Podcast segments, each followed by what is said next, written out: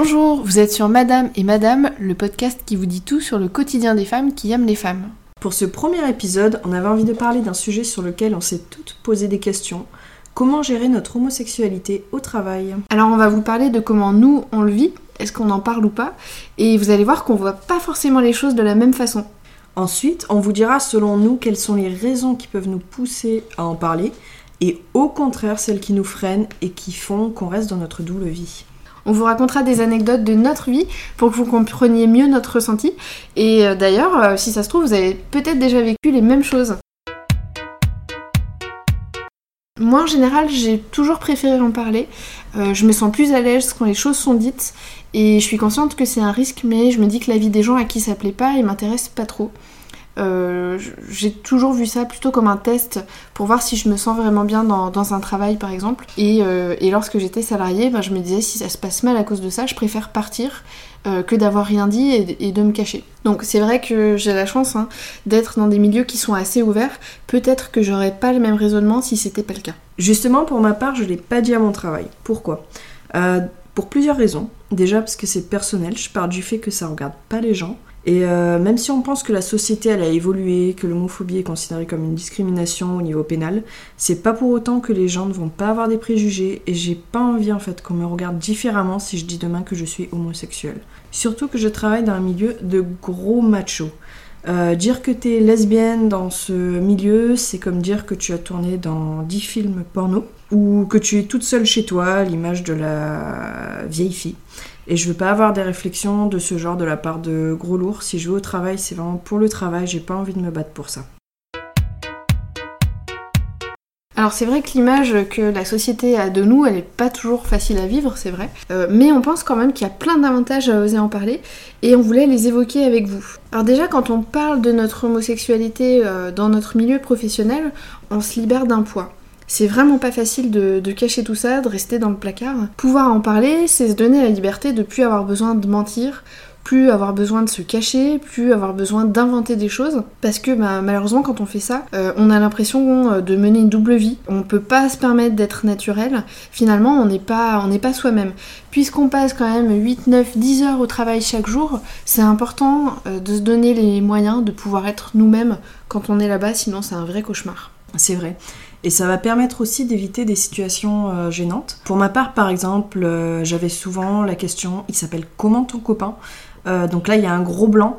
Je, je sais pas comment s'appelle mon conjoint à ce moment-là, donc je vais inventer un, un, nom masculin au hasard. Il va falloir que je m'en rappelle pour les autres fois. Donc une fois que tu as répondu à cette question, ils vont te demander de montrer une photo de ton conjoint. Donc là, tu es encore plus gêné, tu, vas essayer de trouver une vieille photo d'un ami, euh, tu vas inventer comme quoi ton conjoint il a pas Facebook, euh, il a aucun réseau social, en fait il est complètement coupé du monde, c'est un ermite. Donc voilà, j'ai souvent eu affaire à ce genre de situation et c'était très difficile de s'en dépêtrer. Ensuite ça va éviter de créer une barrière entre les collègues et nous, parce qu'on va pas dévoiler notre vie, donc ça va donner une impression de pas s'impliquer, dans la vie de l'équipe, on va penser qu'on s'intéresse pas en fait aux autres parce qu'on veut rien dire de nous, on va se sentir à l'écart et ça va créer une barrière. Et pour en revenir aux, réseaux sociaux par exemple, on va hésiter à accepter les collègues sur euh, Facebook parce qu'ils vont voir euh, les photos de vacances avec notre copine. Donc on va se demander dans tout ça, mais où est le copain, le fameux copain avec le nom où tu as mis 10 euh, secondes à nous répondre? Oui, et du coup c'est soit tu les acceptes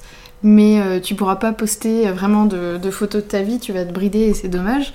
Euh, soit bah, du coup tu les acceptes pas et, ça renforce cette, euh, bah, cette exclusion en fait. Alors moi ça m'est arrivé il y a quelques années de commencer un nouveau travail où j'allais avoir un seul collègue. j'allais passer toutes mes journées avec une seule personne et là je me suis dit si tu si tu lui dis pas la vérité tu vas devoir passer 8 heures par jour pendant je sais pas combien de temps à devoir faire attention à tout ce que tu dis donc j'ai décidé de lui en parler. Et ça s'est très bien passé. Euh, j'ai pas, ressenti que sa façon de me percevoir avait changé. Et puis du coup, on avait des rapports qui étaient beaucoup plus sains parce que euh, voilà, je pouvais partager avec lui euh, le lundi, lui raconter ce que j'avais fait le week-end, sans être en train de calculer tous les mots que je prononçais. L'avantage aussi, c'est que ça évite quand on dit qu'on aime les femmes ou qu'on est avec une femme, ça évite que bah, les gens croient qu'on est célibataire et qu'ils essaient de nous caser avec tous les collègues masculins qui sont célibataires aussi. Ça peut mener à des situations à la fois qui nous mettent mal à l'aise, mais aussi qui peuvent créer des tensions parce que forcément le collègue masculin célibataire il nous intéresse pas. Donc comment le faire comprendre euh, sans dire la vérité et sans blesser, c'est pas toujours évident. Alors non seulement du coup en, cachant notre homosexualité, nous on s'exclut un peu de la vie de notre équipe euh, avec nos collègues, mais on exclut aussi notre conjointe de tout ça. Parce que bah, s'il y a par exemple des événements euh, comme la fête de Noël, comme des barbecues, des collègues qui organisent des soirées, bah, on va pas pouvoir l'amener. Donc quelque part, on l'exclut aussi de quelque chose qui a quand même malgré tout une grande place dans notre vie. Oui, et euh, aussi bah, j'ai envie de dire, si on le dit pas, est-ce qu'il n'y a pas ici en fait un acte militant, un devoir de devoir, de devoir le faire en fait, même si c'est triste de, devoir le dire en fait, on devrait pas avoir le dire. Mais euh, est-ce que c'est pas le moment bah, de libérer la parole et de permettre à des éventuels collègues en fait qui peuvent être gays ou lesbiennes de sortir aussi du placard, euh, bah, de créer des liens du coup avec eux? Mais euh, moi je vois aussi là, oui, un acte militant en fait. C'est important de le dire parce que si vous le dites pas, il y a personne qui va le dire. On va partir du fait que tout le monde est hétérosexuel. qu'on n'a pas parlé de ça au travail, alors qu'il faudrait justement bah, que ce soit entre guillemets quelque chose de de banal en fait. Pour briser un peu le tabou finalement.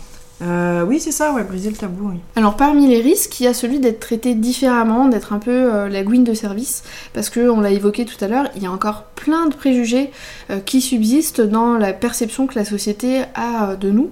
moi, par exemple, il y, a, il y a super longtemps, quand j'étais en alternance, j'avais un de mes collègues qui m'écrivait sur notre. Euh, un peu comme un Skype interne, et qui me demandait si j'allais partir en vacances avec mon copain. Donc je lui ai dit que je partirais plutôt en vacances avec ma copine, et il m'a fait une réponse qui m'a vraiment surprise, surtout que c'était quelqu'un de très jeune. Il m'a écrit Ah bon, mais je t'ai vu passer ce matin, euh, t'es en jupe. Quel rapport? Voilà, bah en fait le rapport c'est que euh, si on met des jupes on peut pas être lesbienne apparemment. Donc voilà, je lui avais dit de façon très claire, au début il a cru que je plaisantais mais j'ai dit que non, c'était sérieux. Euh, ça l'a pas empêché d'essayer par la suite de bah, d'essayer de me caser avec un des collègues qui était célibataire, ce qui m'a mise euh, à la fois en colère et super mal à l'aise. Oui, il avait juste aucun respect euh, pour ce que tu venais de lui dire. Donc dans les autres soucis malheureusement qu'on va pouvoir rencontrer, ça va être les réflexions au quotidien. Un autre élément, c'est parce qu'on considère que c'est intime, que ça ne regarde pas les autres, et des éléments bien plus graves, donc c'est évidemment la peur de l'homophobie, de rater des promotions, que ça nous pénalise vraiment dans notre carrière. Parce que c'est vrai, bon, il y a certains secteurs qui s'y prêtent pas, et même des fois, bah, des secteurs euh, qu'on va penser ouverts, où en fait il y a des personnes qui sont très fermées, très intolérantes dans ces milieux, et qui vont vouloir nous mettre des bâtons dans les roues. Finalement, c'est à chacune de faire comme elle le sent et de réfléchir. Est-ce que dans votre situation, il y a plus de positif ou de négatif à en parler? Il faut vraiment que vous vous posiez la question de euh, quel va être l'impact si vous en parlez? Et est-ce que vous êtes prête à faire face à cet impact? Alors, on vous a raconté un peu notre vie, mais euh, et vous? On serait ravis que vous puissiez nous dire comment ça se passe de votre côté. Est-ce que vous avez décidé de garder le silence? Est-ce que vous en parlez facilement? Est-ce que vous comptez en parler bientôt? Et, euh, et, cette décision-là, pourquoi vous l'avez prise?